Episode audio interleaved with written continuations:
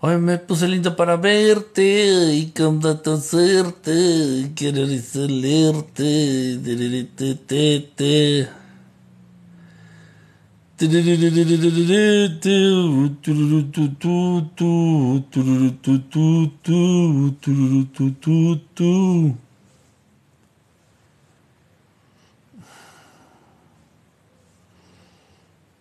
Huele como a gas. Huele raro. Huele raro. ¿Qué onda? ¿Qué pasó? Volvimos. Pues que se fue el internet. Se cayó el internet eh, y bueno, es que eh, eh, es, es la única queja. Es la única queja de que hemos tenido problemas. He tenido problemas con el internet. Bastantes problemas, pero bueno. Ahorita ya nos colgamos de otra red a ver si agarra mejorcito. Dice, ya regresaste, saludos, Jorge Güences, dice Nidia, hola Nidia. Volviste aquí, aquí ando. ¿Dónde andas, Viviana? Pues ya sabes, estoy acá en San José, Costa Rica, peleándome con el internet. Barbie Benítez, ¿cómo estás? Osner, con los TikTok. Maestro, el otro día escuché tu programa con los TikTokayos. Uh, ya tiene, ya tiene rato, tendrá yo creo como un año más que estuvimos con los, con los TikTokayos. Este, estuvo padre, estuvo suave el cotorreo, estuvo interesante, estuvo muy entretenido, según recuerdo. Adri Torres, Sora, ya estás, dice Giselle Robles. Se cortó, sí, se cayó el internet. Esa red ya ni siquiera la encuentro, no sé qué pasó. No sé de haber descompuesto el modem o... Es que aquí los modems no están a la vista, son como escondidos. Laura, hola Laura, no digo, o sea, no en todo, no en todo Costa Rica, aquí en donde estoy, los modems son como escondidos. Entonces tú ya nada más recibes la señal del Wi-Fi, pero no sabes dónde está el modem. Y bueno, pues esa, esa red que estaba usando hace ratito se cayó. Ya dejó de existir. Se cortó. Dice, me da gusto verte, Mago. ¿Cómo estás, Mago? Saludos, Mago Casín. Dice Roberto Rubio, mala señal. Hola de nuevo. Ahorita se está cortando. Se está cortando. Es otra, es otra red, pero bueno. Ya estábamos ligando lo que tú regresabas. ándale, Bet. Ándale, ¿eh? Ándale.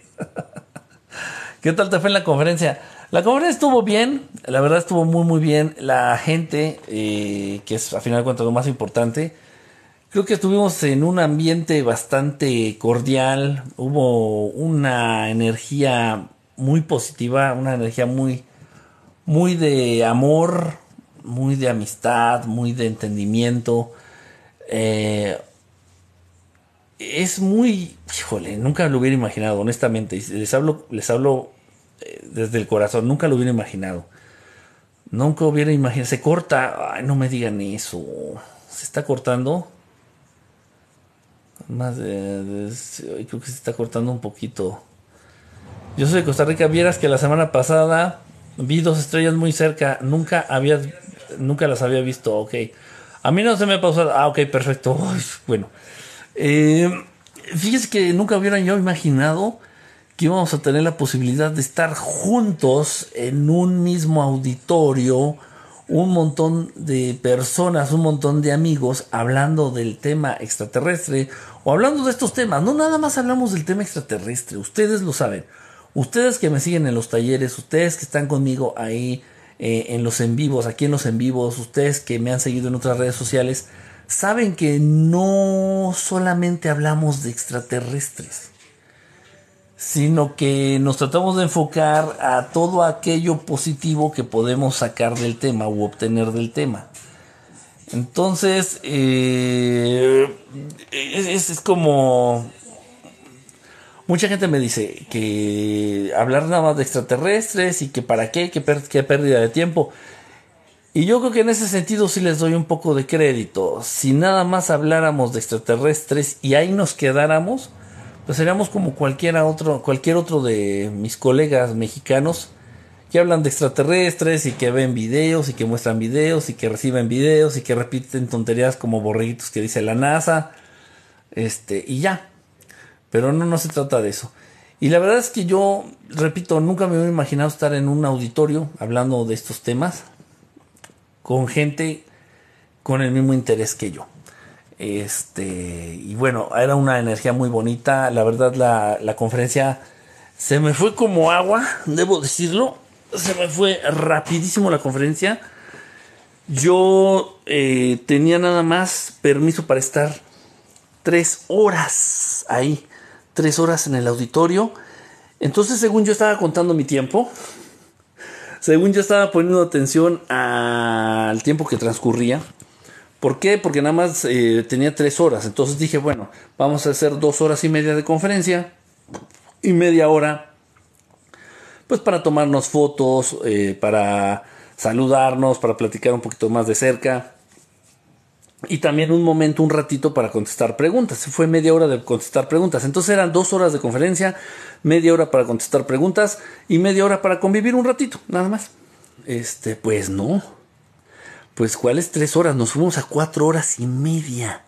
Cuatro horas y media. Y las gentes, las personas, los amigos que estaban ahí apoyándonos ahí en el auditorio, pues ya también así con una cara de que, güey, ya vete a tu casa, güey, ya lárgate, ya lárgate a tu país. Siempre nos pasa, la verdad es que la gente de los auditores en donde nos presentamos, pues nos acaban odiando porque este, consumimos mucho tiempo. Eh, generalmente nos aventamos una hora o dos horas más de lo que originalmente era. Y bueno, pues de todos modos, este, aún, a pesar de eso, siguieron siendo amables. No dejaron, no dejaron de ser amables con nosotros. Estos amigos ahí del auditorio. Entonces, bueno, pues muchísimas gracias. Pero entonces estuvo bien, muy bien, la verdad, la conferencia en general. La gente que estuvo este, la gente que fue, eh, gente muy interesada en el tema. Hubo preguntas muy interesantes, hubo participaciones muy interesantes, hubo preguntas muy comprometedoras. Muy comprometedoras ahí en el auditorio. Incluso por ahí salió el tema Chimino, que estoy seguro que está viendo ahorita la transmisión. Le mando un saludo al, al buen Chiminín. y bueno, pero salió todo bien. Salió todo bien. Dice, no, ya no, ya no se está pausando. No, no se corta, qué bien, se escucha bien. No se corta. Ah, ok, perfecto, perfecto. No, para mí todo es excelente, no se corta. Dice, ¿cuáles son los síntomas antes de entrar al viaje astral en la noche? Generalmente es un poquito de mareo. Puedes empezar a sentir un poco de sudor frío, como que estás sudando pero que tienes frío, como cuando estás enfermo. Entonces puedes empezar a, así, como se hace el celular, así, a vibrar, a temblar un poquito, así empiezas a, temblar, a temblar, así, como si tuvieras mucho frío así, se empieza, sientes esa sensación de temblar, eh, de temblor y, ya de repente, ya exactamente antes de eso, ya después de eso, de la sensación de temblor, de los temblores, ya sales en astral, ya sales en astral. Generalmente, físicamente, esos son los síntomas, este, Eric. Dice, tengo miedo, maestro, ayúdame. Chris, ¿por qué tienes miedo? Dice Aurora. Hola, saluditos. Hola, Aurora. UFO Technology Military. Dice, te espero. Espero que pruebas el gallo pinto en una soda típica de Costa Rica y no en el McDonald's. Sí, sí fuimos a, bueno, nos llevaron a, un este, pues a un lugar de comida típica eh, de Costa Rica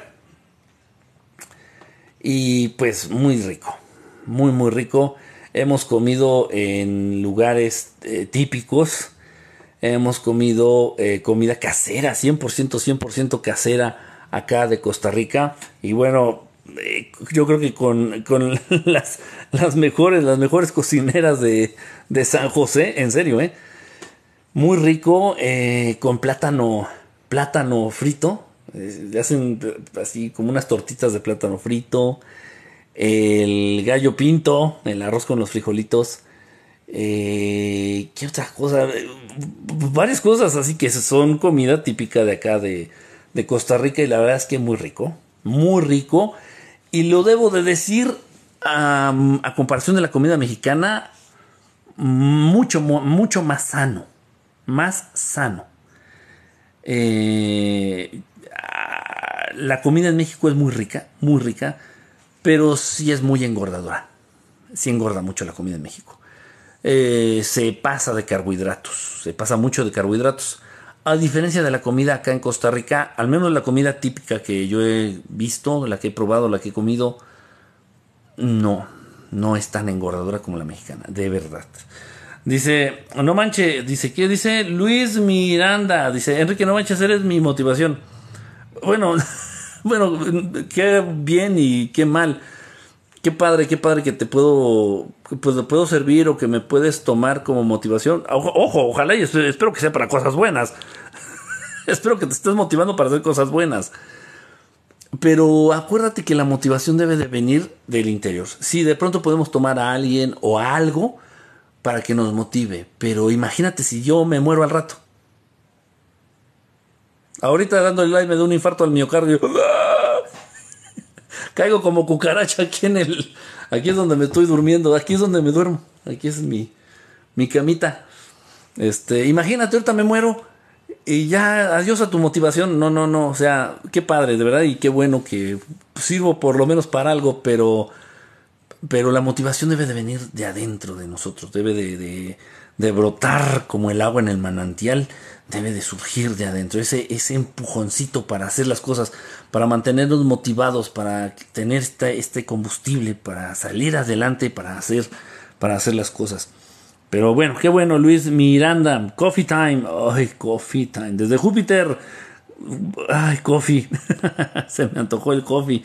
Yo quiero 10 números para la rifa de la playera, por favor. Vamos a rifar la playera, sí, vamos a rifar una playerita. Dice, ¿dónde estás? Estoy en San José, Costa Rica. San José, San José, Costa Rica. Aquí en Costa Rica se ocultan en los cerros de Surquí, hacia Limón, entre volcanes Irazú y Turriag. Ah, bueno, mira, lo voy a, voy a, voy a sacarle una, una de pantalla, una uh, fotografía en la pantalla, no sé cómo se llama esta madre ahorita por la información que me estás dando, Watt o WHT23. Ok, gracias por el dato. Dice, se te quiere Enrique, muchas gracias Eric. Dice por acá, yo me quedo con toda la... Yo me quedo toda la vida escuchándote, Isolina. Isolina, un besote. Hizo allá hasta Argentina. ¿Qué opinas sobre la película del sonido de libertad? No la he visto y no creo que esté aquí en Costa Rica. No creo, pero la voy a ver, la voy a ver, la voy a ver, la tengo que ver y, les y la vamos ahí a comentar hasta Guatemala. Un abrazo, vamos empezando, llevando un rato aquí. Ya habíamos empezado a transmitir, pero falló la red, se cayó, nos sacó, me quedé sin internet y bueno, estamos aquí de vuelta. Ven a Ecuador, Marimer Plus. Sí podemos ir a Ecuador, sí puedo ir a Ecuador, pero sí necesitamos necesitamos quien nos ayude. En el sentido, por ejemplo, de encontrar un lugar para dar la plática, eh, un foro, un teatro chiquito, un foro chiquito, puede ser en una escuela, donde sea, donde sea un, foro que sea cómodo para la gente, no para mí. Yo, yo, la conferencia generalmente la doy de pie. Yo siempre estoy de pie, entonces por lo general me ponen una mesa, me ponen una silla. en las conferencias se han fijado. Casi siempre me ponen una mesa, una silla, una botellita de agua. Nunca me siento. y casi no tomo agua. Entonces, en la conferencia, este, yo estoy de pie. Yo me refiero pues a un lugar bonito, un lugar cómodo, un lugar seguro, eh, que tenga baños, que tenga baños limpios para las personas, para los asistentes. Entonces un foro así, aunque sea modesto, este, necesitamos, o sea, necesitamos conocer, saber en dónde, este, cuáles son los, las condiciones para ese lugar, cuál es el precio de esos lugares este, llegar a acuerdos con, obviamente, con las personas encargadas de estos lugares. Y, bueno, pero yo como no conozco Ecuador, pues no sabría cuál, cómo, dónde, o qué foro, o qué auditorio. ¿Sí me explico? Entonces esa información, por ejemplo, la necesita el representante a distancia y ya él se encarga de, pues, bueno, de hacer lo necesario para poder, este, en un momento dado, eh, presentar, presentarnos en, en otro país o en otro lugar. Pero bueno, este, pero sí, si se puede con gusto, yo voy a donde sea. Dice, ¿cómo atraer billuyo? Ay, mira, lo puedes hacer de la manera buena, de la manera linda, de la manera amorosa, de la manera de luz, o puedes atraer billuyo de la manera oscura. De la manera oscura es hacer que otros trabajen por ti. Abusar, chingar, explotar a otros para que trabajen por ti. Es como poner una escuela. Una vez un, un, señor que conocí de la comunidad judía allá en México, este, muy, muy amigo de, de, mi abuelo, por cierto, era muy amigo de mi abuelo. Un día tuvimos una plática ahí entre vino y botana y me comentó, dice, mira, cuando tengas dinero, invierte en una escuela. O sea, poner una escuela. Una escuela, como que no es mi negocio ideal. Me dice, no seas pendejo. Dice, todos los maestros que van a estar trabajando ahí van a trabajar para ti. Y tú por su trabajo les vas a pagar una mierda. Los maestros en México ganan una mierda. No sé en otros países, en México ganan una mierda. Entonces tú les vas a pagar una mierda a tus maestros y ellos van a trabajar por ti. Te van a hacer millonario. Dice, y, es un negocio seguro. Porque todos los niños deben de estudiar de acuerdo a las leyes del Estado. Este, y, total que me dije, wow, o sea, qué, mente, qué mentalidad. Poner a otros que trabajen por ti. Eso es, es, ok. Eso es abusar. Eso es una manera sucia de hacer dinero. Una manera tonta de hacer dinero es trabajando. Trabajando. O sea, como bien decía Mujica, y lo comentamos en la. En la lo comentamos incluso en la conferencia como dijo Pepe Mujica, eh, trabajar es vender tu tiempo de vida. La manera tonta de hacer dinero es trabajando. La manera sucia y oscura de hacer dinero es hacer que otros trabajen por ti, aprovecharte, explotar a otros. Yo creo que la manera más linda de hacer dinero es haciendo lo que te gusta. Porque eso implica que lo vas a hacer bien y como te gusta hacerlo, no es un trabajo, sino un hobby. Es mi manera de ver. Ahora también hay otra manera, que es la manera más inteligente, la manera más inteligente de hacer dinero, que es vender, pero vender ideas, vender una idea. No necesitas un producto, no necesitas eh, mercancía, no necesitas nada. Es lo mismo que hicieron las personas y, bueno, y, ya después cayó en la situación de un negocio de abuso, en donde esclavizas a otros y otros trabajan por ti. Me refiero, por ejemplo, a los que inventaron las aplicaciones, por ejemplo, de Uber Eats. Uber en general y Uber Eats. Entonces, el que inventó Uber no tuvo necesidad de comprar ni siquiera un taxi, ni un carro. El que inventó Uber ni siquiera tuvo necesidad de tener licencia de manejar. Uber es un concepto abstracto. Abstracto. No existe, güey. O sea, yo digo Uber y ustedes ya saben qué es. Pero antes de que existiera Uber, te digo, oye, voy a, voy a, voy a hacerme millonario con un Uber. Entonces, ¿qué esa mamada qué es? ¿Es un producto? ¿Es un. ¿Qué es, güey? Se, se come, se pone, se usa, se intercambia. ¿Qué es un Uber?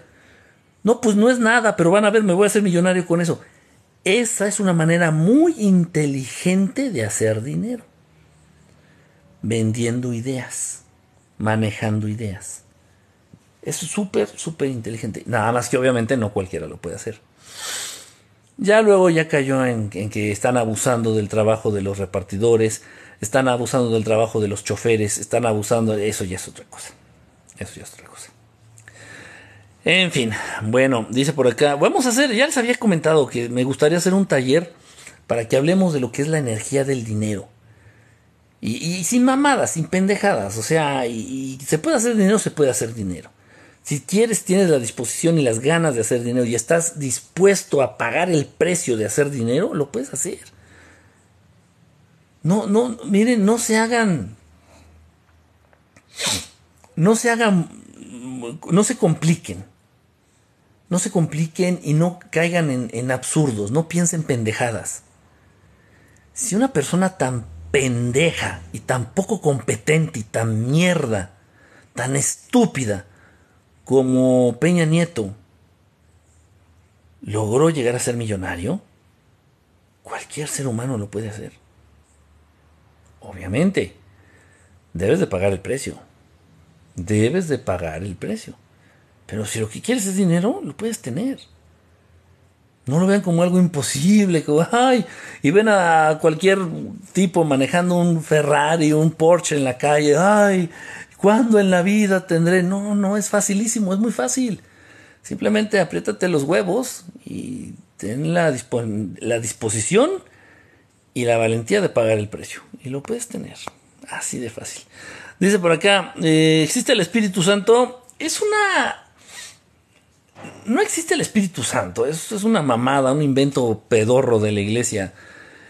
Mira, tomaron, esto lo vimos en un taller, en un taller donde estuvimos hablando precisamente de filosofía y de sabiduría arcturiana.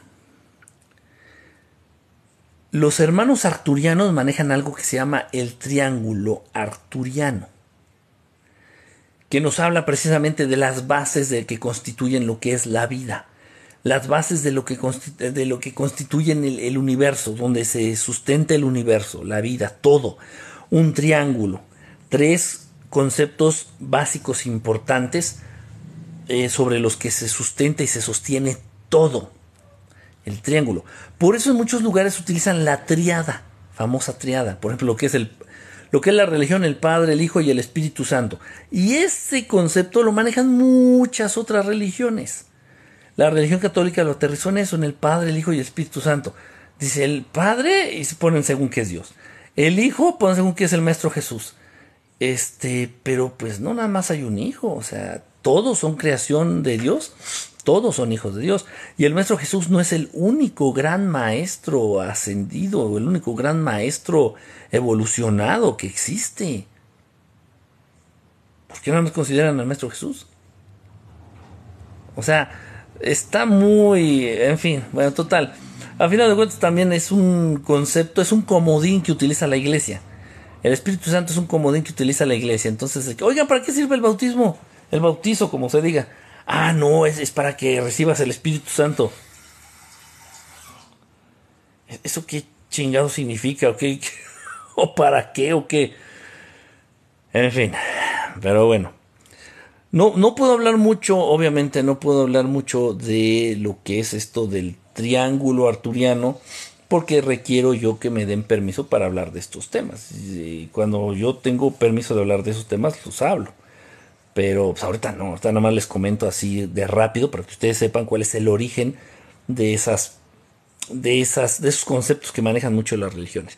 Dice por acá, em, en USA no están muy de acuerdo con su sueldo los maestros. Eh, es que abusan mucho de los maestros, en general. En, alrededor del mundo abusan mucho de los maestros. Eh, es cierto, también tengo, tengo conocidos en Estados Unidos, amigas que son educadoras y que sí, la verdad también están inconformes con su salario. Dice por acá, dice, hola, hola manita, hola manta. Dice por acá, pedazo de mi corazón, otra vez no nos vemos en un live. Saludos, dice por acá a Víctor Aguilar. Buenas noches, buenas noches. Viviana, ¿por qué estás llorando? Trabajando ando. Ay, Viviana, trabajo, trabajo, trabajando ando a esta hora estás trabajando, en domingo ya a esta hora. ¿Tú qué estás haciendo? Pero así funciona la sociedad, los de arriba pisar a los de abajo. No, no, así no funciona. Así te han hecho creer que debe de ser. Pero no, así no funciona, así más bien desfunciona. así, así es como se, se corrompe, así es como no jala.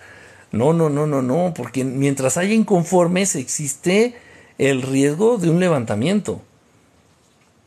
Si hay personas inconformes, existe el riesgo de un motín en el barco. Y eso va a generar este peligro, inestabilidad a, en todo, a todos niveles, sociales, emocionales, económicos. Si realmente un los políticos quisieran un país estable, eh, evitarían al máximo gente inconforme en sus países.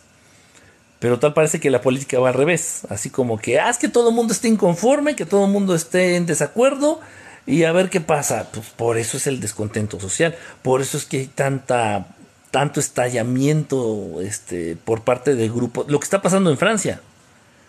Lo que está pasando en Francia precisamente. O sea, en Francia se están manifestando, están levantando la voz, se están manifestando aquellos que ya están hasta la madre, esos grupos eh, pequeños, vamos a llamarles minorías, esos amigos que están ya hasta la madre de ser pisoteados por el gobierno, de ser pisoteados por el sistema. Dey, muchísimas gracias. Se están manifestando en Francia y mucha gente que no pertenece a esas minorías también les está apoyando porque se dan cuenta que sufren atropellos, que no es justo. Y Francia ahorita es un infierno, literal, literal. Francia ahorita es un infierno. Pero ya, ya basta, ya basta. Yo la verdad estoy de acuerdo con que ya la gente ya no se deje. Costa Rica, después de México, es uno de los países más explotados en horas laborales. ni me digas, ni me digas eso. En México también está de la, de la patada eso. Ah, están tratando de hacer cambios. El gobierno actual en México trató de hacer algunos cambios, está tratando todavía de hacer algunos cambios, pero es difícil. Es difícil. Venimos arrastrando más de 100 años de corrupción abierta y descarada en México. Más de 100 años de políticos rateros, de políticos vendidos, de políticos que se ponen al servicio directamente de Estados Unidos, que le han regalado territorio a Estados Unidos, que le regalan el agua potable a Estados Unidos, que le regalan lo mejor de las cosechas a Estados Unidos, que le regalan lo mejor de su petróleo, de sus recursos naturales. Venimos de 100 años de darle las nalgas a Estados Unidos y de repente llega un presidente que ya no lo hace, pero nada más tiene seis años. Gracias, Bebote, Marta Vega. En seis años, ¿qué se puede hacer? A, duras penas, tal vez una gelatina. Estos cabrones robaron a México durante 100 años. Lo robaron, lo saquearon abiertamente. Y salía el pinche orejón de mierda, ese pinche enano orejón pelón maldito abiertamente así en las entrevistas diciendo, vamos a privatizar todos los bancos, vamos a privatizar los ferrocarriles, vamos a privatizar la educación, vamos a privatizar el servicio médico, o sea, o sea y la gente, los mexicanos, escuchando esa mamada, escuchando esa pendejada, y no decían nada.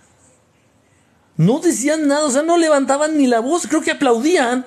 Creo que le aplaudían al pinche enano pelón orejón. Enano, está súper enano el güey. De hecho, usan las plataformas así en los zapatos porque está enano. Está súper enano. Muchos no lo saben, pero traen trae unos zapatos falsos que vienen con una plataforma interna así, pero no se ve por fuera. Aquí quemando, aquí nada más dando datos duros, dijera el señor Jalife. Híjole, de verdad es, muy triste. Y los mexicanos no hacían nada. A los mexicanos los han robado en su cara, les han dicho pendejos en su cara y los mexicanos aplaudiendo. ¡Ay, sí, bravo! ¡Bravo! Sí, robe, pero nos deja robar tantito. ¡Qué mentalidad más! Pero bueno. 100 años de vivir así trajeron como consecuencia el México que conocemos. Y va a costar otros 100 años levantar esa gran nación. México. Dice, nos quieren dormidos. Dice, los que trabajamos en hospitales trabajamos los fines de semana y pueden ser a cualquier hora, mi querido. Uy, coyote, ni me digas.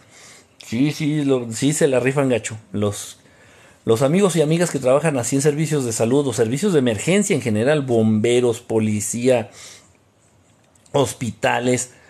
Uf, qué turnos se avientan. Extraterrestres en la conferencia se hacen como fantasmas con tecnología o es una habilidad. ¡Ay, espérate! se me movió, perdón. Extraterrestres en la conferencia se hacen como fantasmas con tecnología o es una habilidad. Es una habilidad, Jaime. Es una capacidad, una capacidad psíquica, física. Sí, el presidente actual es el mismo Chávez. Dice, ¿Chávez o no Chávez? Dice, espérense por acá. Dice, uy, espérense. Dice, no había redes, pero la mayoría estábamos en contra. Y siguen, dice, el AMLO solo quiere el bienestar de su familia, para el pueblo basta con poquito, no hay que ser. Dice, hola, buenas noches, ¿existen hermanos alguien como los elefantes, Enrique? Ismael, no me consta, no me consta. Me cuesta trabajo creer que existen extraterrestres con cabeza de elefante. Pero te voy a decir una cosa, Ganesh, yo creo que es algo más que una representación. Te voy a decir otra cosa, Ismael. A mí, yo me burlaba, y, soy honesto y tengo huevos para dar la cara y decirlo.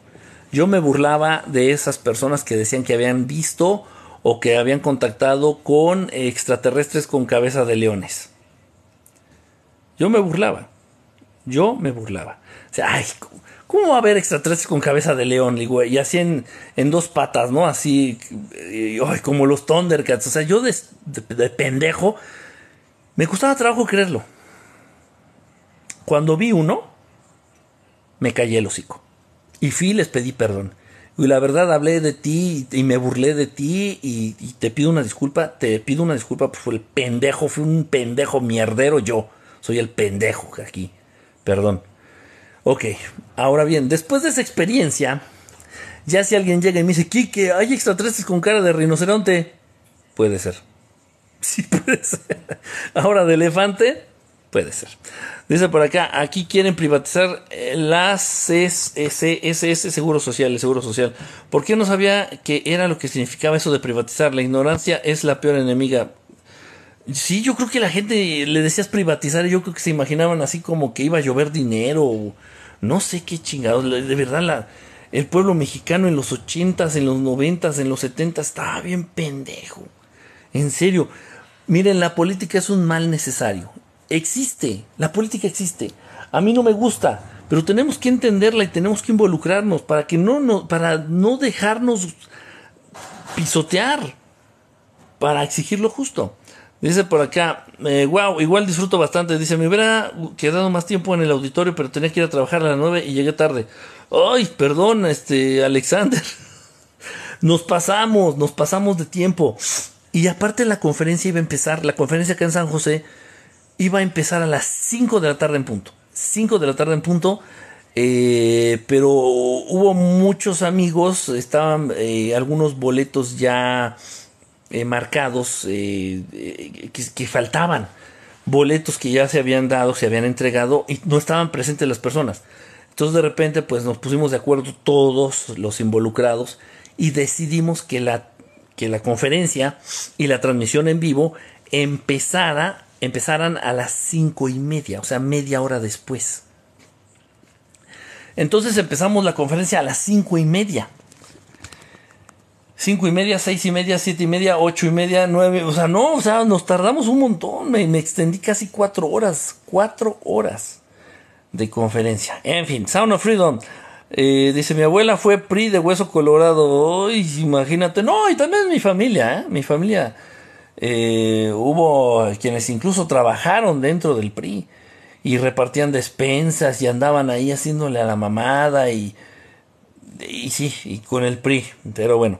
Sí, son unos chingones. Dice, eh, los bomberos, dice, ¿qué pasa cuando alcanzas el máximo potencial espiritual en esta vida humana?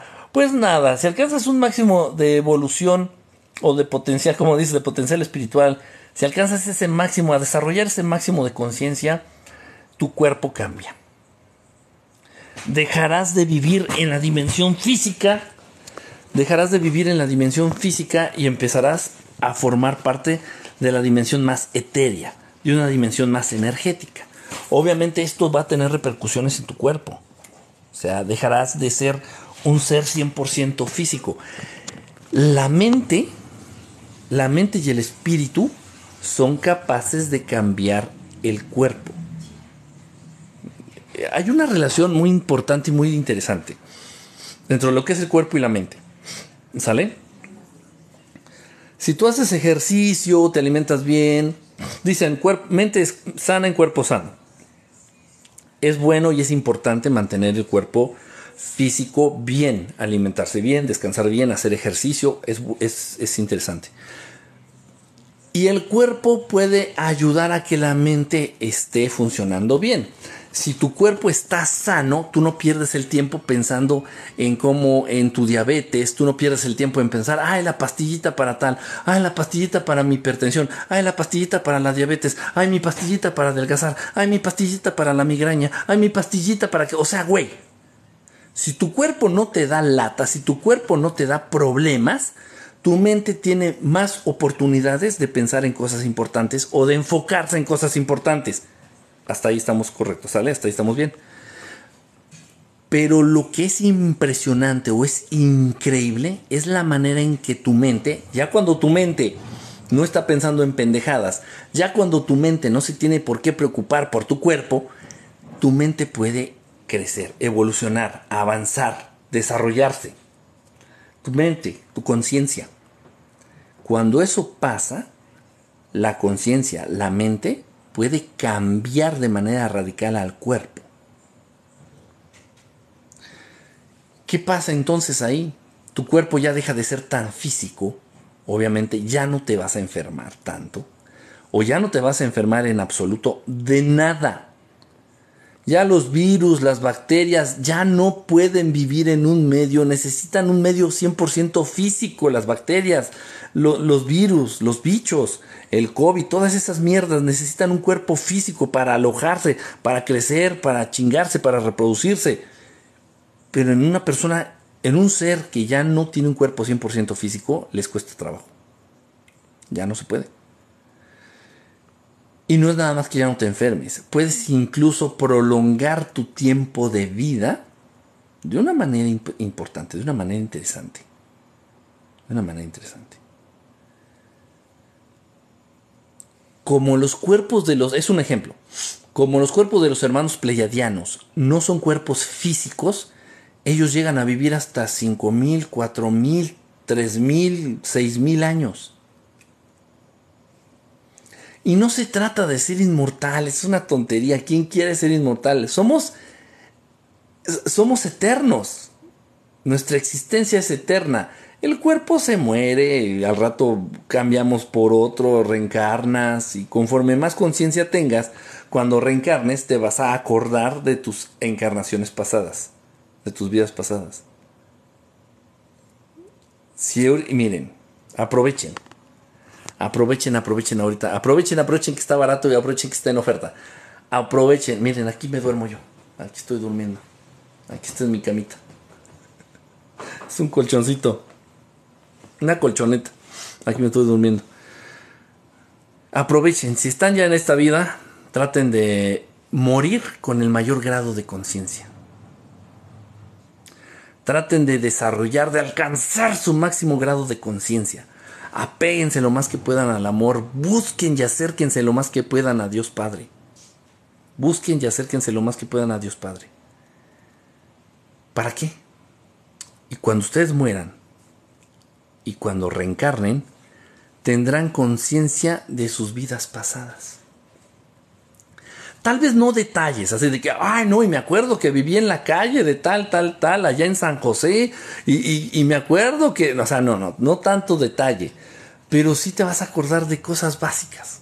Ay, me acuerdo que viví en tal, en tal país, y creo que me dedicaba a esto. Oh. Pero para eso tienes que, nivel, que morir, tienes que desarrollar cierto nivel de conciencia. Si no tienes conciencia en esta vida, pues qué chingados te vas a estar acordando de otras. Es, pura lógica. Es pura lógica. Dice por acá, eh, Dios Padre Madre, Dios Padre Madre, yo en mi vida pasada morí a los ocho años aproximadamente. Órale, es que lindo acordarse, tan así es, sí, sí, sí pasa eso. Sí, así es. Yo me acuerdo de mis vidas pasadas y todo ha sido una aventura. Elena, vientos. Buen día a todos. José Luis en Noruega. Allá está Noruega, un abrazo, hermano. Dice, ¿es posible que reencarnemos en seres de otros planetas? Sí, sí es posible. En otras civilizaciones, en otros planetas, en otras razas. Pero obviamente tienes que llevar el nivel de conciencia que se adapte a esas razas, a esas, a esas civilizaciones. Si tú eres un adicto al sexo, si tú eres un adicto al alcohol, pero un adicto así que digas, no, no, que yo sin el alcohol yo no vivo, yo necesito mis cervezas, necesito... Y cuando te mueras, ¿quieres? O sea, tienes siquiera el descaro de insinuar que quieres reencarnar en la civilización pleyadiana. Ahí no se emborrachan. No mames. Entonces, del mismo modo, si quisieras reencarnar en una familia de águilas, pues necesitas tener alas. Si quieres reencarnar en una familia de peces, pues debes de tener branquias. Si quieres reencarnar en una familia de pleiadianos, pues tienes que tener lo que tienen los pleiadianos, que es un nivel de conciencia y un fortalecimiento del espíritu importantes, interesantes. No es un sorteo, no es lo que tú quieras, no es lo que te mereces, no es lo que te ganaste, no, es lo que mere es lo que es por lo que has luchado. Es el nivel que has alcanzado. Eso es lo que va a determinar si puedes o no puedes reencarnar en otra civilización, en otro planeta, en, otro lado. Dice, em, ay Dios mío, ¿qué le ha gustado de Costa Rica? Su gente. Gracias Casper, ¿cómo estás?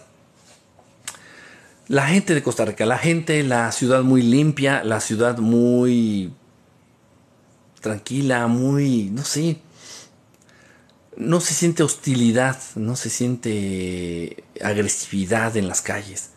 La gente es como muy contenta, muy feliz. Yo creo que de las, yo creo que son de los pueblos aquí en Costa Rica. Yo creo que es de los, no sé, de los países, de las capitales donde la gente es más feliz o menos, menos enojona o no sé. En serio, se los digo en serio. Está muy bonito. Para no volver otra vez a la Matrix, dice por acá, dice saludos, man, dice Engel Dolly. En, Engel Dolly, sí. Maestro, vi la película Patch Adams. ¿Qué opina de ella? La de Robbie Williams. Fue un caso de la vida real. El, señor, este. Ay, se me fue el nombre. No es Patch, es este. Hunter. Hunter Adams. Eh, el caso de la, de la, película es real. Es real. Eh, trató de hacer las cosas de un modo distinto. No es fácil, no es sencillo. Eh, no por. de perrito. Gracias. Yo creo que vale mucho la pena. Por lo menos lo intentó. Por lo menos lo intentó este, el señor Hunter Adams, alias Patch Adams, ahí el de la película de, de Robbie Williams. Eh, se me hace un caso interesante. Y sí tiene mucho de verdad, tiene mucho de verdad, tiene mucho sustento científico incluso. Eh, el buen estado de ánimo, un estado de ánimo positivo, un estado de ánimo eh, apegado al amor, va a ayudar a tu cuerpo a estar físicamente mejor, más sano, más sano. Eso es cierto. Entonces, no sé a qué grado la, la terapia de risoterapia, la risoterapia, o sea, la terapia a través de la risa para fortalecer las defensas y la eh, producción de endorfinas y que esto a su vez tenga beneficios en el sistema inmunológico, etcétera, etcétera, etcétera, etcétera. Eso sí existe, sí es real. ¿Hasta qué punto? La verdad no lo sé. Pero mira, si de todos modos tienes un cáncer terminal, te va a cargar la chingada, te vas a morir. Mejor morirte con una buena actitud. ¿No? Dice por acá, eh, ¿Conoces Argentina? Ah, no, no, no conozco Argentina, nunca he ido a Argentina. Dice por acá, estás muy guapo, Kike. Uy, sí, Adams aún vive, me parece bueno. Sí, el señor, el señor Hunter Adams me parece que todavía está vivo por ahí. Maestro, recomendaciones para aprovechar la energía que se presenta en nuestro cumpleaños. En el cumpleaños, mira, en el cumpleaños no hagas nada. Una semana antes de tu cumpleaños y una semana después de tu cumpleaños, procura estar muy tranquilo, muy tranquila. No te metas en, cuestiones de, de, muchas emociones. No vayas a que te lean las cartas, no vayas a que te lean la mano, no te metas en cuestiones mágicas ni de brujería. Si hay algo especial, una energía especial, una semana antes de tu cumpleaños y una semana después de tu cumpleaños. Miren, tal vez no lo han hecho ustedes, tal vez no se han dado cuenta, la estadística es muy alta, pero las personas es muy frecuente, es muy común que una persona, un ser humano, muera, muera, dentro de un mes próximo a su cumpleaños o un mes después de su cumpleaños. Para hacer coincidencia es mucha. Mi abuelo, el papá de mi papá, murió el mismo día en que nació, 24 de diciembre. y murió a la misma hora que nació. Y de esa, y de esa manera he conocido muchísimos casos, muchos casos en donde se mueren muy cercanos a la fecha de su cumpleaños. Coluchi, ¿cómo estás, mami Coluchi? Dijiste que ibas a venir a Costa Rica, quedaste mal, Coluchi, muy mal. ah, cierto, mando un abrazo, este, Coluchi, qué bonito que andas por acá. Se dice que ya no vamos a reencarnar con este cuerpo, vamos a la quinta dimensión. Depende, todo depende, todo depende del grado de conciencia con el cual te mueras. Acuérdate, esto no, se regala, esto no baja del cielo, esto no te lo ganas en una rifa, esto tú lo consigues. Eh, la evolución espiritual, el ascender, el, el grado de conciencia, eso tú lo trabajas, tú lo consigues, tú te lo ganas. Nadie te lo va a regalar, no te lo vas a ganar en una rifa, no te va a caer del cielo o, nada más así porque te, te, tocaba. No, no, no, no, no, no, no, no, no, no. Se dice, dice, los que se portan muy mal nos retachan de nuevo a la tierra. Para mí, para mí, estar en este planeta es una bendición.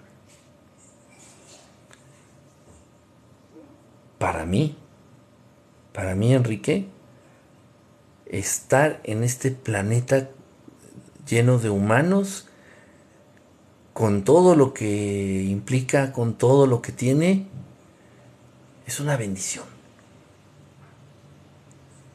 Una bendición enorme. No sé, este, ojo, no, no soy millonario, no soy millonario, tengo un montón de problemas, tengo muchas dificultades, muchas limitantes eh, en todos los sentidos.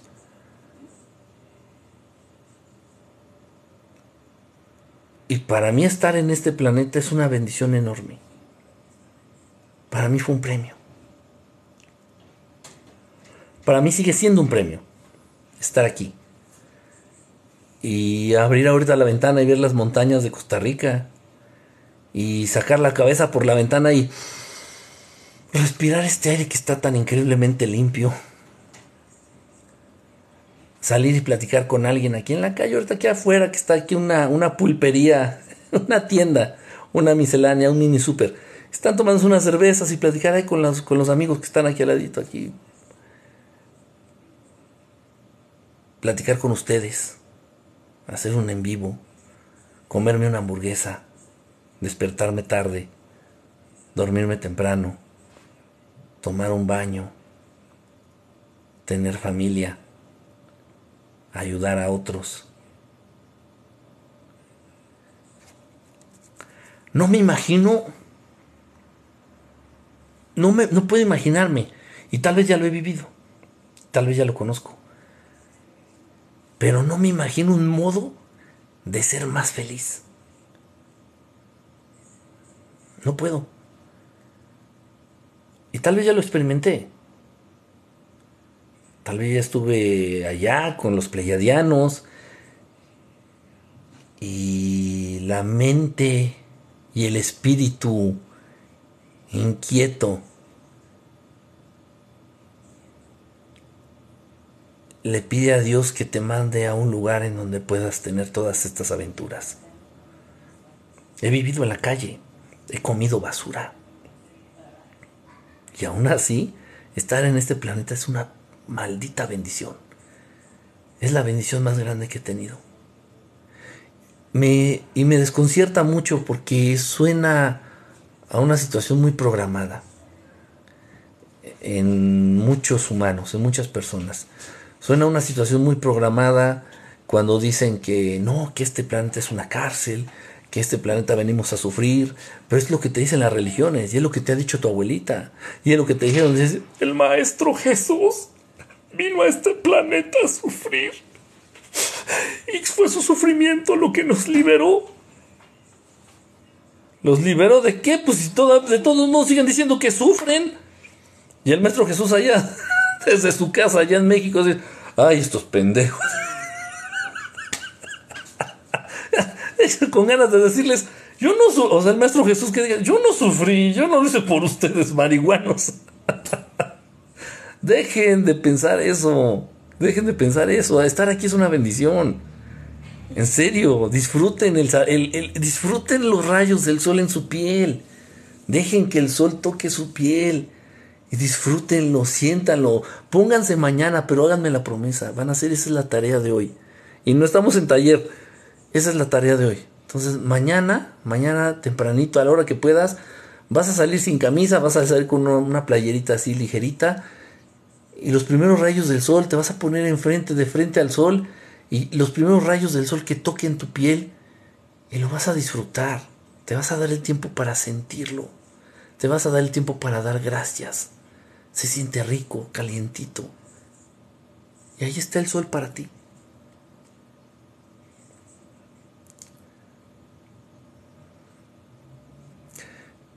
Estamos aquí. ¿Y por qué pensar que es un castigo cuando lo podemos vivir como una bendición? No sé. Gracias, Luz Elena. Un besote. No sé, de verdad, lo pregunto en serio. Lo pregunto en serio. Lo pregunto en serio.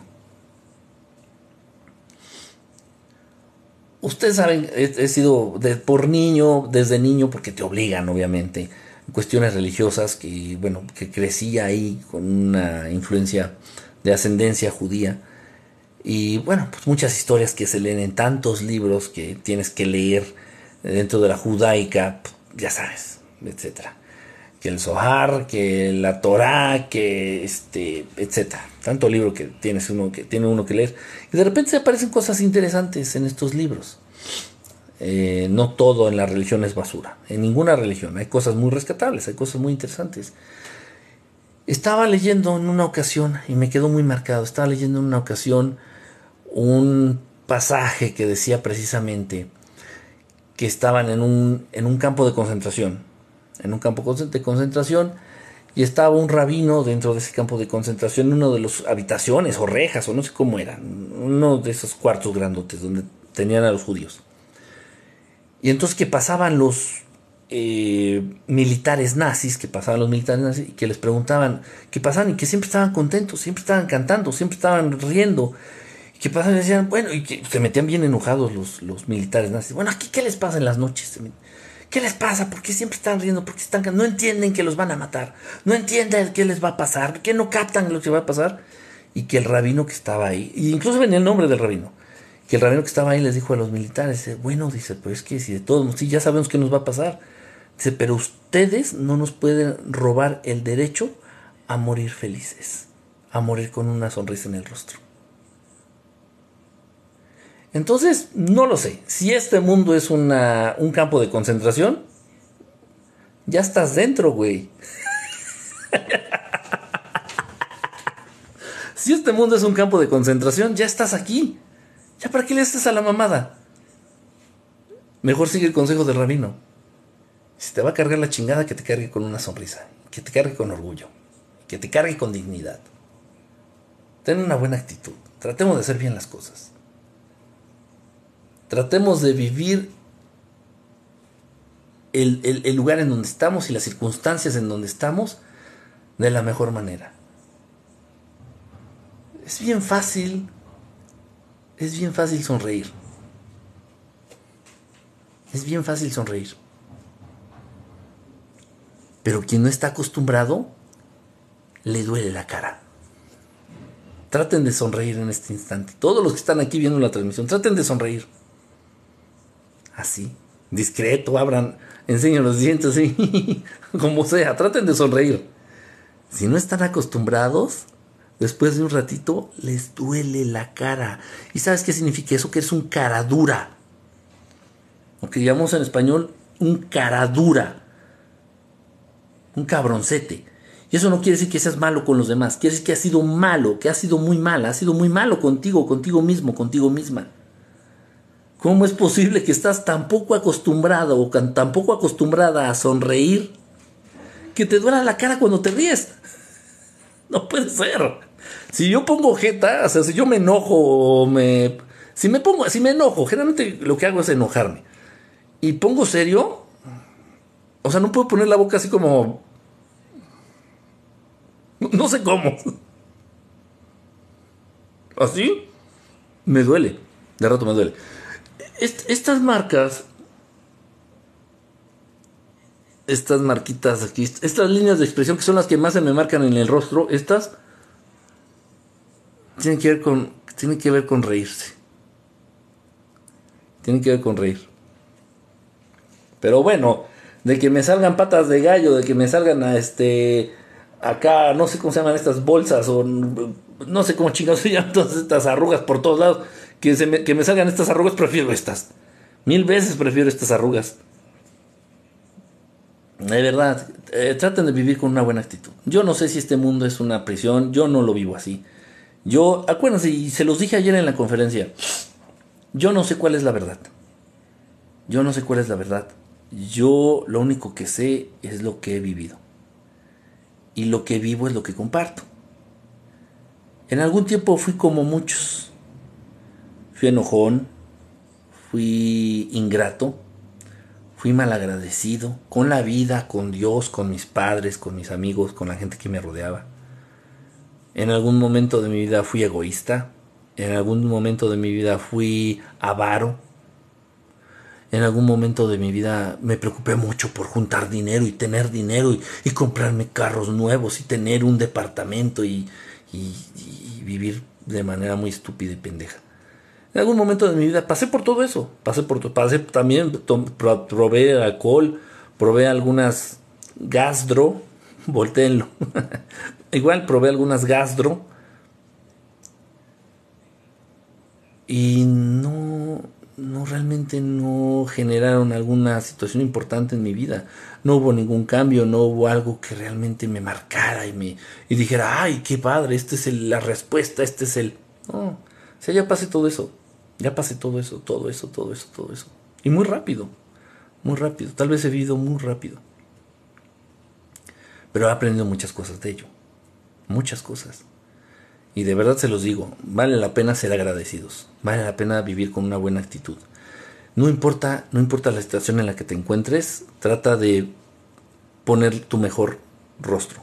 Trata de ser inteligente para salir adelante de las cosas que, te, que se te presenten. No mentando la madre, no mentando la madre. Dice por acá, eh, oye, de mí no vas a andar hablando, dice Cori, cálmate Cori, dice el suavecito. Mm, ya, llegó el, ya llegó el, el, suavitel, ya llegó el Downy. ¿Cómo estás? Gracias, hermano, dice por acá.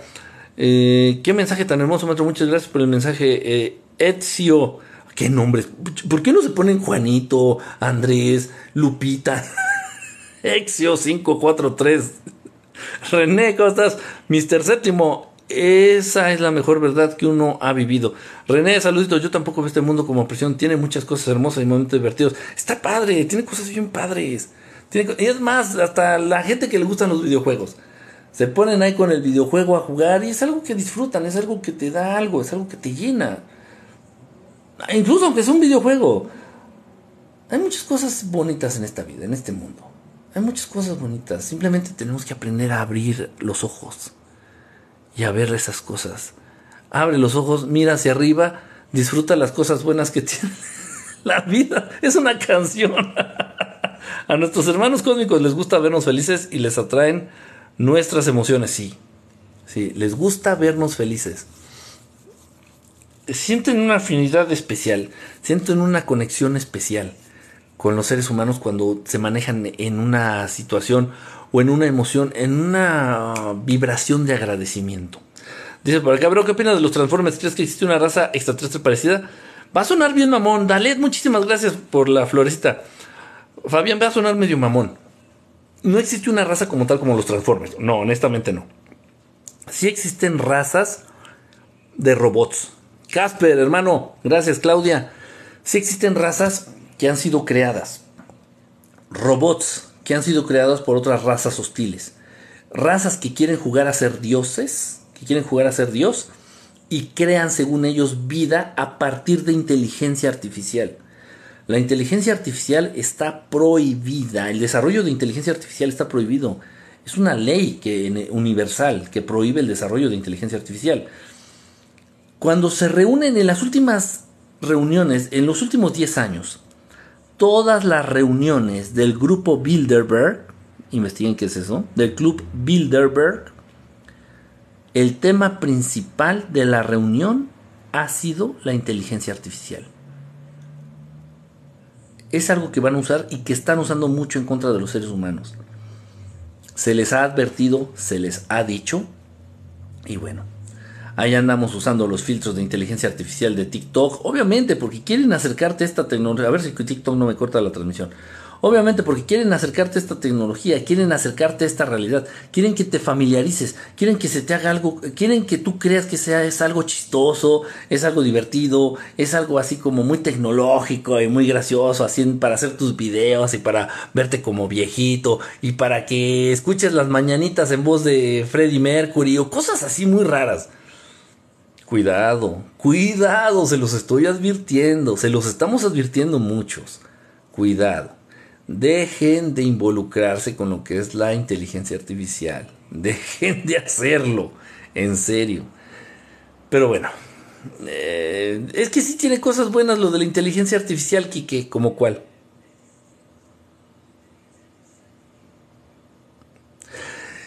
Si hablamos, por ejemplo, de lo que son las redes sociales, pues gracias a las redes sociales nos conocemos.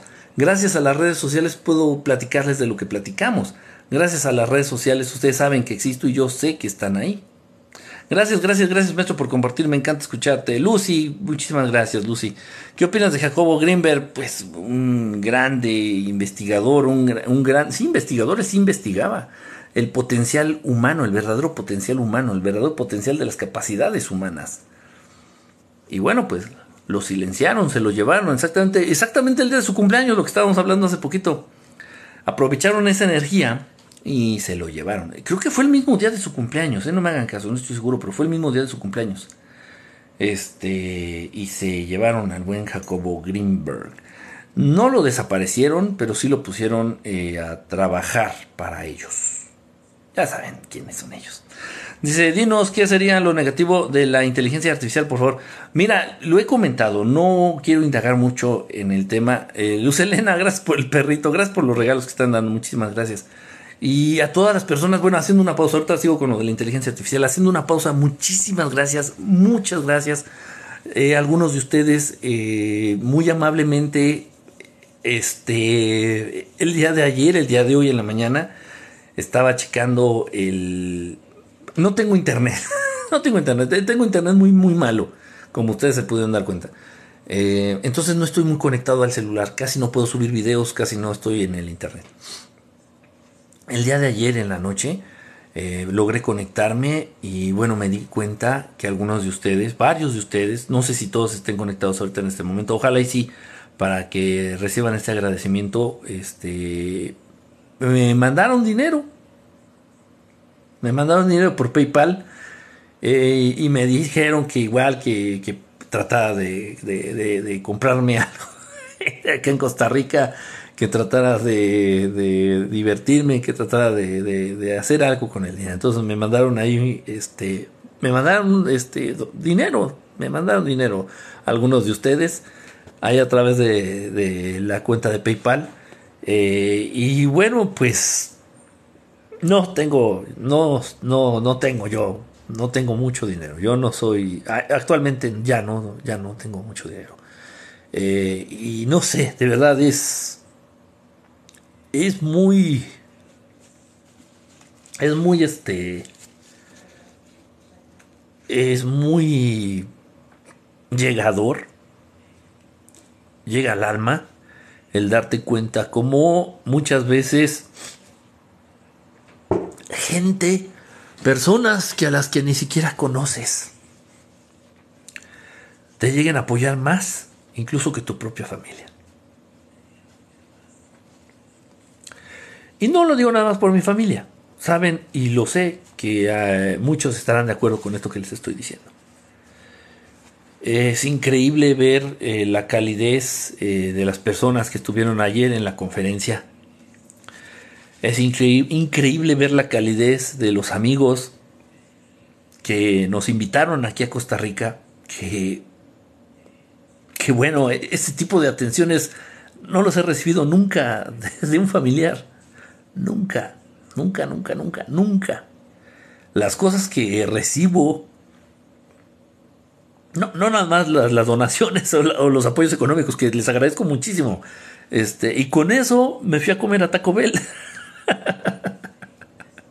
De verdad, con eso me fui a comer a Taco Bell hace ratito. Hay un Taco Bell, hay muchos tacos Bell aquí en, en Costa Rica. En México no hay.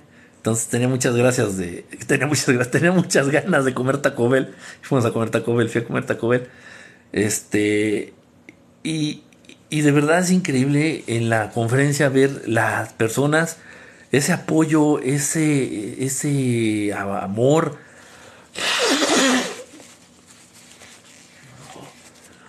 Ese nivel de entendimiento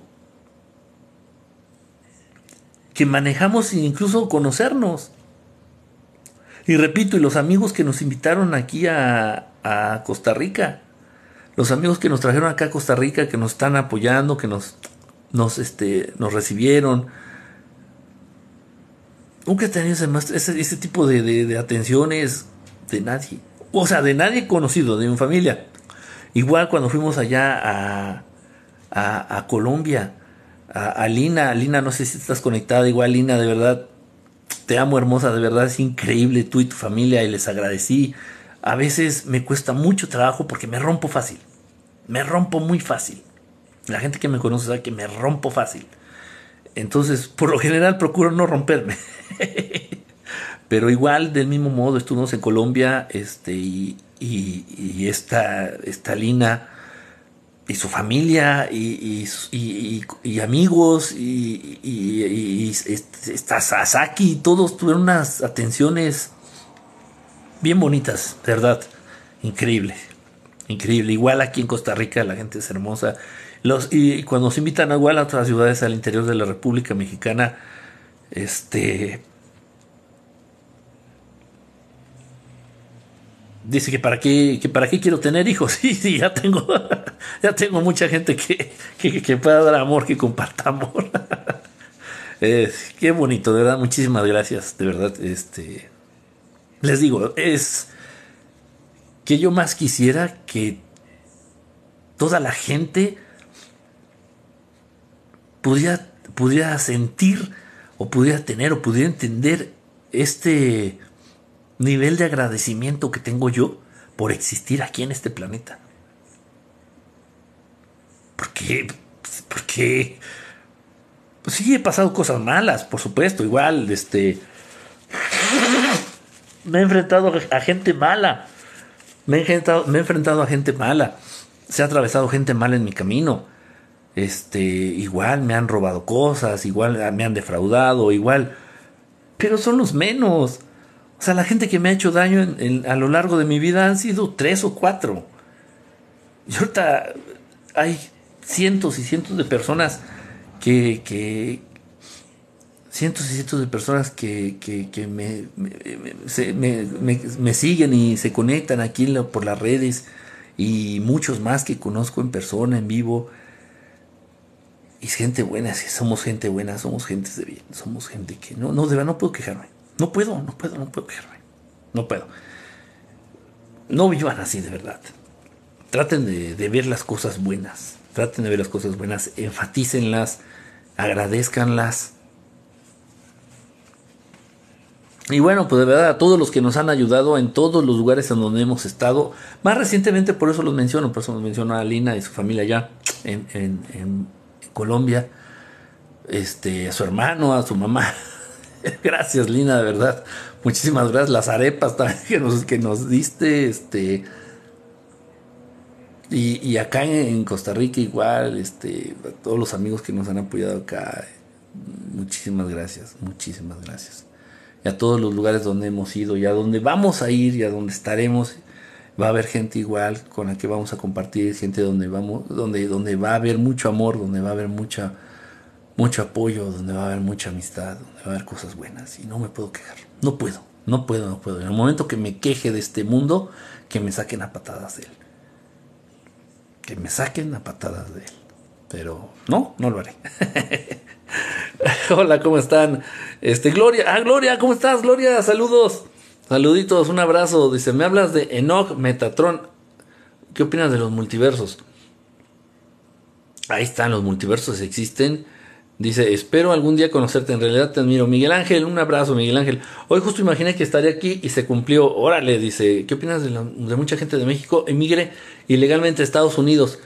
Híjole, ya Estados Unidos ya no es lo que era hace unos años. Honestamente, ya Estados Unidos ya no es lo que era unos años. Y ahorita eh, me atrevo a decirlo y lo digo con conocimiento de causa y lo digo porque me consta creo que resulta ahorita más sencillo sobrevivir. No vivir bien, no, no se confunda. Actualmente resulta más sencillo y más fácil sobrevivir en México que en Estados Unidos.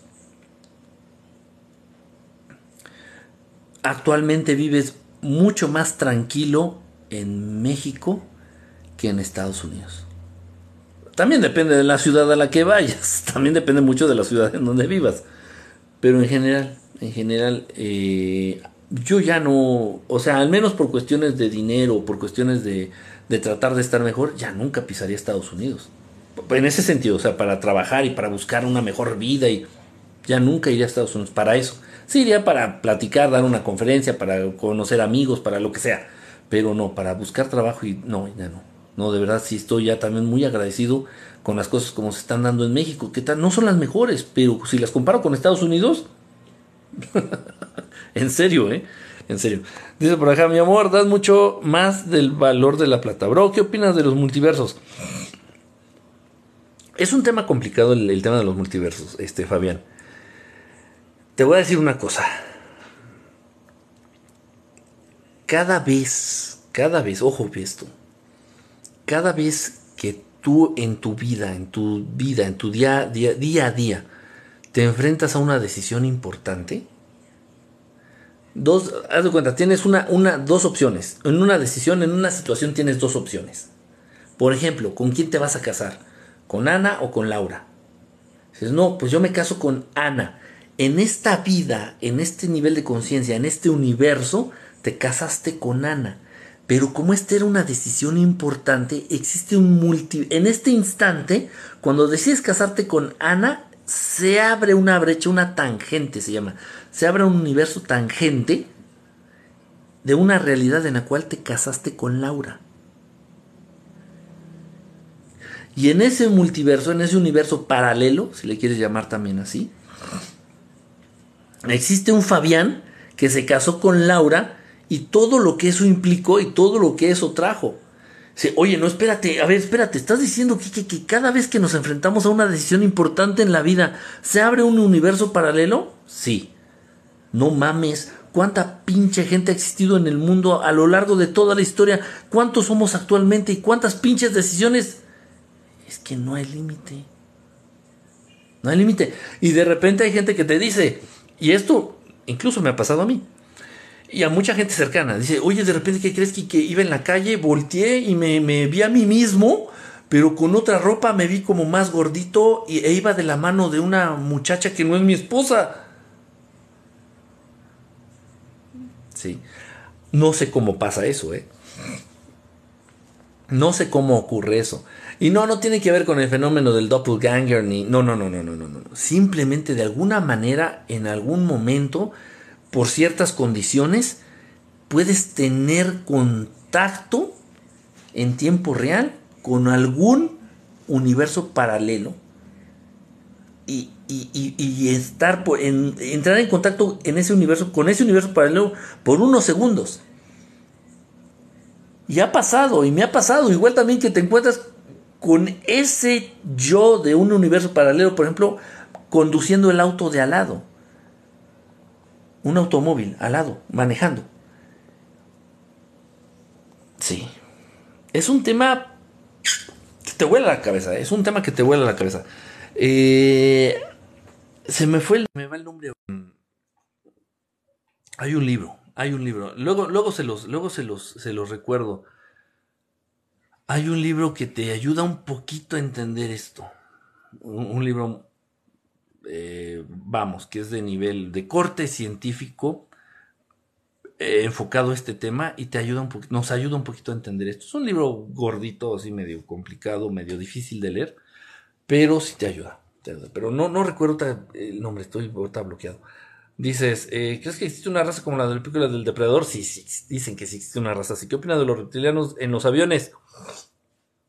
En los aviones, en el gobierno, en la tiendita, en, en la playa, en la fiesta, en todos lados. No son reptilianos propiamente dicho, sino son híbridos. Obviamente son eh, seres, mitad humano, mitad reptil, que de repente los ojos se les hacen raros, que de repente la piel se les llega a ser rara, de repente muestran características, características físicas raras, distintas, o la lengua se les, se les mueve raro, o tienen la lengua dividida en dos así en la punta, o cosas que así pasan. He conocido a mucha gente, puedo decir, he conocido a mucha gente que tiene algunas de estas características. Y también les puedo decir, esa gente ni siquiera se ha dado cuenta que tiene esas características. He conocido a muchos hombres y mujeres, por ejemplo, que estás hablando con ellos y los ojos cambian. Obviamente, personas con los ojos claros. A mí no se me notaría. Pero si tuviera yo los ojos grises o azules o verdes, este, bueno, obviamente a toda esta gente que tiene los ojos claros, les cambia, les cambian los ojos, les cambia la pupila, se les pone la pupila vertical o se les, se les mueve los ojos, las pupilas, de una manera muy rara, muy, muy rara. Entonces, y si tienen los ojos claros, pues se nota mucho. Entonces hay muchos híbridos, muchos híbridos reptilianos humanos por el mundo. Muchos de ellos ni siquiera lo saben. Muchos de ellos no saben que son híbridos reptilianos. La carga reptiliana la carga genética reptiliana es pesada en ellos, es muy pesada y obviamente esto trae como consecuencia pues la manifestación de ciertas características físicas. Eh, dice por acá, recomiendo un libro de herbolaria. Eh, ¿Libro? No, pues no, así como tal libro no. Te puedes acercar a lo que es este... Hay un libro muy interesante que es de medicina, ¿cómo se llama? Medicina ocultista. Medicina ocultista del maestro Samael, Samael Aun Weor. Trae muchísimo remedio herbolario, trae mucho, mucho remedio herbolario ahí. Eh, es, bueno, puedo considerar que es bueno. Pero un libro así como tal de herbolaria, lo que, puedo, lo que de repente yo hice, y bueno, y fui ganando el conocimiento, fue eh, a través de las enseñanzas de distintos maestros, de distintos chamanes, de distinta gente que conocí, por ejemplo, en Veracruz, eh, que gente que conocí en Puebla, especialista en hierbas, y bueno, ellos te iban diciendo cuál era la función de cada hierba, cuál era la función de, la mezcla de tal hierba con tal, cómo se preparaban las infusiones, cómo se preparaban los tés, cómo se preparaban los concentrados, y todas esas cosas. Entonces, es como un conocimiento que está rondando, al menos en México. Es un conocimiento que está rondando por muchos rincones y yo creo que lo importante sería recopilar, recabar todo ese conocimiento. Más o menos lo intenté de hacer en lo que fue los talleres. Hicimos un taller de herbolaria parte 1 y el taller de herbolaria parte 2. Eh, obviamente involucré a hierbas que principalmente eran de fácil acceso en México, dando remedios herbolarios eh, usando esas hierbas. Pero es muy, es muy, muy buena la herbolaria. Acérquense a la herbolaria, en serio. Es más, aquí mismo en internet pueden encontrar ustedes remedios herbolarios. Y la mayoría de las veces son ciertos. ¿Qué opinas del término niño arcoíris? Dice por acá, ojalá en un universo paralelo que nos hayan esclavizado los Anunnaki. Ay, Dios mío, en todas las vidas paralelas el mismo espíritu, uno solo para todas las vidas. En todas las vidas paralelas es el mismo espíritu, uno solo para todas las vidas paralelas. Más o menos, fíjate, sí. Sí, eso que estás diciendo tiene mucho de, verdad. Dice, ¿cómo murió eh, el alemán de bigote chistoso? Quién sabe, muchas teorías. Dicen unos que se fue para allá para Argentina y que todavía lo llegaron a ver allá en Argentina varios años después de todo ese desmadre allá de los años 40. Dicen, incluso se dice que la última presidenta que tuvo Alemania era descendiente directa del alemán de bigote chistoso. Dicen, del mismo modo que también dicen que el primer ministro, ¿cómo se llama? El, el Just, no sé cómo llamarle, presidente o el gobernador de Canadá, decían que era hijo de Fidel Castro. O dicen que es hijo de Fidel Castro. Es increíble, es extraordinaria. O sea, Justin Trudeau es exactamente igual a Fidel Castro cuando tenía su edad. Ya veremos cuando la barba, a ver si se. A ver si se parece a Fidel Castro. Eso es lo que se dice, es lo que se menciona. Entonces, quién sabe. quiero casarme con los staff, prestar el micrófono, pero medio reptiliano, ¿me aceptará? ¿Quién sabe? ¿Qué opinas de las De las Carmet, dispositivo pleiadiano para sonar? Ah, caray, caray, ¿cómo, cómo? ¿Qué opinas de las Carmet, dispositivo pleiadiano para sanar? Las Carmet, no sé. Leonic, no, no sé qué son. Maestro, todos los actores de Hollywood son malos. ¿Qué opinas de Jackie Chan o Jim Carrey? De Jackie Chan, la verdad, desconozco mucho. O sea, sí, sé sus películas, sé quién es Jackie Chan, pero desconozco mucho de él. De Jim Carrey, pues bueno, ha sido toda una odisea. Eh, tratado de controlar la élite, lo han tratado de callar. Eh, le hicieron daño a su novia, o sea, le desvivieron a la novia, lo han amenazado. Hollywood lo dejó sin trabajo por mucho, mucho, mucho tiempo. Jim Carrey había dicho que ya no, ya él ya sabía que no iba a regresar nunca más a las pantallas, hasta que salió el proyecto de Sony soy fan de Jim Carrey. Y bien, su participación como siempre, o sea, Jim Carrey es un descarado, un cínico absoluto total. Y, lo mismo es como actor. Y me gustó mucho, mucho su participación ahí en, Sonic. Eh, pero sí, o sea, lo, castigó mucho, lo, ha castigado mucho Hollywood. Mucho, mucho, mucho, mucho. Eh, tiene mucha, tiene mucho que decir. Eh, tal vez, tal, ojalá y me equivoque, pero es muy probable que le den un, un fin parecido al de al de Robin Williams, por ejemplo. O al de Michael Jackson. Ojalá y me equivoque. Pero estoy seguro que él sabrá, él sabrá cuando intenten hacer esto, él sabrá cuando llegue el momento y tal vez tenga muchas cosas más que decir, muchas cosas más que develar este Jim Carrey. Eh, no está loco, no está loco. Eh, pongan atención a las entrevistas que están ahí en YouTube, en, el Internet. Pongan atención a las cosas que ha dicho Jim Carrey. Eh, hay mucho, mucho, muchas cosas interesantes. Dice, no será el libro durante algo así. ¿Qué opinas del cronovisor? fíjate bien lo que me han dicho Giselle. En teoría, un concepto como el cronovisor sería posible. Es físicamente, hablando dentro del aspecto de la física, es posible, sería posible ver el pasado, ver, observar el pasado. Físicamente, matemáticamente es posible. Dudo mucho que lo hayan logrado.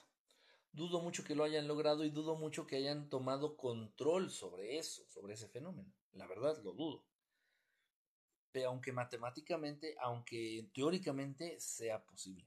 ¿Cómo sabes que puedo saber? Dice, ¿cómo sabes? No, perdón, ¿sabes cómo puedo saber más del Maestro Jesús? Mira, no te compliques, lee lo que ya existe. Mira, si con una lección del Maestro Jesús la entiendes a fondo, te puede cambiar la vida. Una lección del Maestro Jesús. Con una lección del Maestro Jesús que entiendas a fondo, que la hagas tuya, que realmente la vivas, esa lección puede ser la que te cambie la vida. Salir y volver a entrar, libre corre bien, el like corre bien. Sí, ya está bien el internet, ¿eh? creo que esta, creo que esta, esta señal donde me, este wifi, este creo que sí está bien. Se como a ti, se quiero casarme con el staff, es el micrófono, soy medio reptiliano. La realidad siempre supera la ficción. En las películas nos ponen un poco de verdad. Nos ponen un poco de verdad, es cierto. Dice, eh, tú los has visto a quiénes, a quiénes a, estos de los reptilianos híbridos, sí, he visto un montón. Cuando les los he platicado, cuando trabajé en el gobierno de la Ciudad de México y asistíamos a juntas, o sea, y no eran famosos, ¿eh? no crean que era el, el gobernador de tal o el... No, no, no, no, no, o sea, eran servidores públicos como yo en ese entonces. Y muchos, me topé a muchos, así como que, ay cabrón, ay cabrón, en serio. Eh, en todos los ámbitos, no nada más dentro de la política. Igual del mismo modo, cuando vendía ropa, llegué a vender ropa en los mercados, eh, pues tenía cientos o miles de clientes, mucha gente, o sea, estaba en contacto con muchísima gente, mucha gente. Las veces que yo llegaba a atender ciertos eh, negocios, ciertos puestos ahí en los mercados, pues igual llegaba muchísima, muchísima gente y ahí también yo llegué a detectar a gente con esta situación híbrida. O sea, no es, no es difícil. Miren, pongan atención, pongan más atención a lo que viven. Pongan más atención a lo, a lo que se encuentran. Pongan más atención a lo que se les pone enfrente. Igual ya han estado en contacto con un montón de extraterrestres. Igual y ya han eh, convivido con extraterrestres y ni cuenta te has dado. O con híbridos, en este caso híbridos reptilianos, y ni cuenta se han dado. La realidad siempre supera la ficción. Si me poseyó un demonio, ¿cómo sé que hicieron un buen exorcismo? Si me poseyó un demonio, ¿cómo sé que hicieron un buen exorcismo? Obviamente a nivel físico, obviamente a nivel mental, a nivel emocional. O sea, ya estás estable, eres capaz de estar en equilibrio, eres capaz de estar en paz. Pero si hay una cosquillita en ti que te incita a estar buscando el conflicto, a estar buscando pelea, a estar buscando desacuerdos, ahí puede ser que sea un indicio de que no se alejaron del todo esas entidades de tu vida. Hay niveles, hay niveles de exorcismos, hay niveles de posesión. Es igual como meterte a la alberca. Te puedes meter a la alberca y meter nada más los piecitos, los pies te puedes meter a la alberca y nada más que te llegue el agua a la cintura. O te puedes meter completamente a la alberca. en las posesiones demoníacas son iguales. Entonces puede ser que el demonio esté no completamente dentro de ti, sino nada más una parte. Más o menos va por ahí. Dice eh, ya que nombraste a Samael, hablamos sobre la Gnosis Pros y Contras. Mmm uno de los contras que de repente veo es que a veces se apega mucho a lo que es la creencia en lo que son arcángeles. Otra cosa negativa que veo es que de repente la gnosis, estamos hablando de la gnosis, de repente se apega mucho a la creencia de los, de los arcángeles. Y no digo que no existan, sí existen, pero la gnosis los interpreta también como seres positivos y seres buenos, siendo que no es así. También de pronto en la gnosis se fomenta mucho esta idea de que el Maestro Jesús sufrió y, murió y, se sacrificó y también, también se van mucho por ese camino. Cuidado, cuidado. Tiene cosas muy buenas, tiene cosas muy muy buenas que te pueden ayudar a entender a nivel energético, a nivel espiritual y a nivel mágico. Muchas situaciones, en cuestiones de salud, en cuestiones eh, de evolución de conciencia, en cuestiones de convivencia humana, en cuestiones de contratos sociales. O sea, hay cosas muy interesantes que te puede brindar la gnosis. Pero sí tengan, sean cautos, sean cautos porque sí de repente hay unos puntos y en donde son muy incisivos, en donde son muy insistentes. Eh, y bueno, es como todo, de todo. Es igual lo mismo que yo vengo a platicarles a ustedes. Tal vez algunas de las cosas que yo te platico te sirvan, algunas cosas te gusten, algunas cosas las puedas aplicar, otras ni te interesan, otras te valen madre, otras incluso hasta te pueden llegar a molestar, o con otras cosas vas a estar en desacuerdo. Entonces, más o menos lo mismo, siempre, siempre, siempre, con todos los autores, con todos los libros, vamos a estar de acuerdo con algunas cosas, algunas cosas nos van a servir, nos van a funcionar, y otras no. Así, así es todo. Dice por acá, ¿de qué raza, de qué raza cósmica provienes? ¿Qué pregunta es esa? pero ¿en dónde puedo saber de las enseñanzas de Jesús? Yo no confío en la Biblia. Les recomendé la otra vez un libro que se llama eh, La Doctrina de Jesús, una cosa así. La Doctrina de Jesús, que es eh, un libro, fue hace unas, unas transmisiones en vivo. Fue hace como dos o tres transmisiones en vivo les recomendé ese libro que son las doctrinas secretas de Jesús, que es un libro editado por...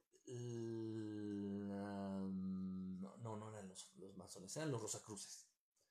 Era la, logia de los Rosacruces. Eh, la organización de los Rosacruces. Entonces ellos eh, tienen este libro de las eh, que habla de Jesús. Y vienen muchas enseñanzas ahí de Jesús, vienen, o sea, hay muchos libros, ¿eh? hay muchos, muchos libros. No nada más la Biblia, no nada más la. Dice, ¿qué llama la atención de los humanos a los extraterrestres que viven aquí? Las emociones. Las emociones. El conflicto emocional en los seres humanos puede llamar mucho la atención. O sea, eh, y la capacidad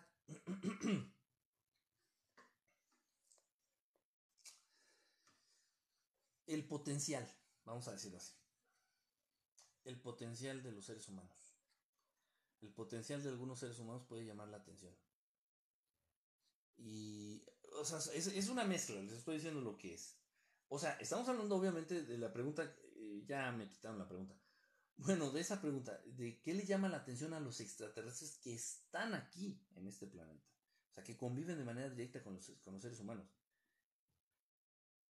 es una mezcla entre el potencial que tiene esa persona, la capacidad que presenta para poder alcanzar ciertos objetivos y también el conflicto emocional que presenta la persona. Si reúne esas dos, dos, características, llama la atención. Ah, ¿qué llama la atención? Aquí está otra vez la pregunta. Ah, es Slap, Slap, ¿qué onda? Entonces, esas dos, esa mezcla de esas dos cuestiones son las que llaman mucho la atención. Son los que llaman mucho la atención. Eh, ¿Y por qué? Porque de ahí puede salir algo muy bueno. Son humanos que pueden llegar a desarrollar cosas muy, muy buenas. Su capacidad es muy, muy, muy este, avanzadas. Dice, eh, ¿los humanos pueden tener hijos con los pleiadianos? Sí, sí se puede. Sí se pueden formar parejas de seres extraterrestres con seres humanos. Sí, sí hay casos. Sí se han dado no van a salir en la tele, no van a salir en el noticiero, no van a salir este, en el periódico, obviamente. Eh, acuérdense, y se los he dicho, extraterrestre que vive en este planeta tiene que mantener en secreto que es extraterrestre, tiene que mantener en secreto su origen, porque si no representaría un, eh, un peligro para la estabilidad social de los humanos. Eh, no es cualquier cosa decir que seres no humanos están habitando entre ustedes. Es, rompería, rompería el equilibrio social, rompería el equilibrio en muchos sentidos.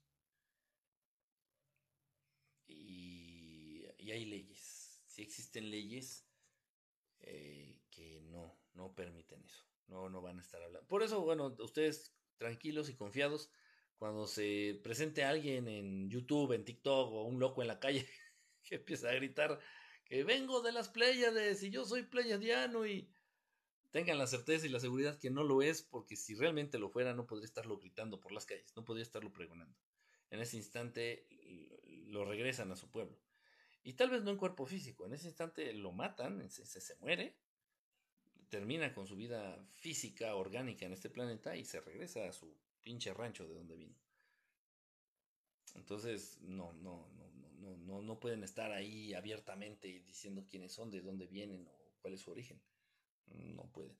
Hola, aquí vamos a ver si son híbridos y podría darse el caso que ellos no saben que son híbridos. Hay muchos que no saben.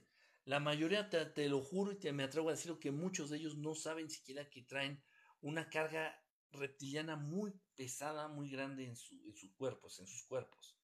No lo saben, no lo saben. Yo me he topado con, por ejemplo, y he convivido de cerca con ellos, por ejemplo, en un gimnasio.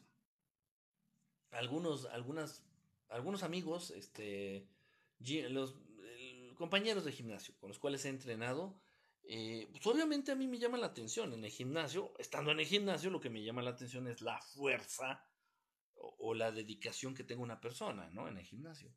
Entonces, cuando yo trabajaba en gimnasio, pues yo también entrenaba, o sea, no nada más estaba de entrenado, sino también yo hacía ejercicio. Y me llamaba la atención de repente a alguien ahí en el gimnasio. decía, bueno, esa persona es muy fuerte, este, eh, este muchacho es muy fuerte, este muchacho entrena muy duro, este muchacho tal, tal. Me llamaba la atención y entonces me acercaba a ellos.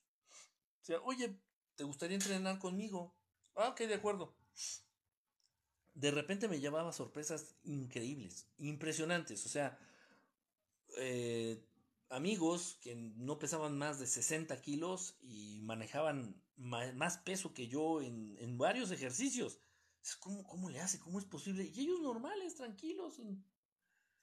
Eh, y ya después sí me daba cuenta que sí manifestaban algunas características físicas, lo de los ojos, por ejemplo. De repente entrenando, cuando tú te enojas, cuando existe esta cuestión híbrida, cuando existe algún tipo de genética no humana, cuando pierden el control, es cuando se manifiestan estas cosas físicas. O sea, cuando se enojan o cuando están muy preocupados o cuando estamos muy tristes, eh, se va, se va y te, te, puede cambiar los ojos o la piel se te empieza a poner escamosa o, o te empieza a cambiar de color, etcétera, cualquier cosa de eso. Y sí, yo lo vi con amigos de gimnasio, con compañeros de entrenamiento, compañeros de entrenamiento. Entonces, y no saben, ellos no saben. Hay muchos por el mundo, muchos. De igual manera, las semillas estelares saben que lo son. No, muchas, muchas semillas estelares no saben. Muchas semillas estelares no lo saben. Estuvimos hablando de eso un poquito en la conferencia.